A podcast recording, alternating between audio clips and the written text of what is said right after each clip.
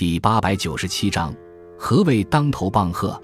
棒喝为禅师接引学人的两种方法，有德山棒、临济喝之说。唐代常德德山宣鉴禅师经常用棒喝来猛劫学人的思维，尤其以棒打著名。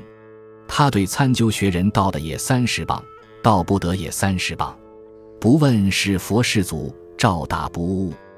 同时代的禅宗临济宗创始人临济义玄以鹤而著名。宋时道元《景德传灯录》记载，临济义玄禅师问乐普曰：“从上来，一人行棒，一人行鹤，阿那个亲？”对曰：“总不亲。”诗曰：“亲处作么声？”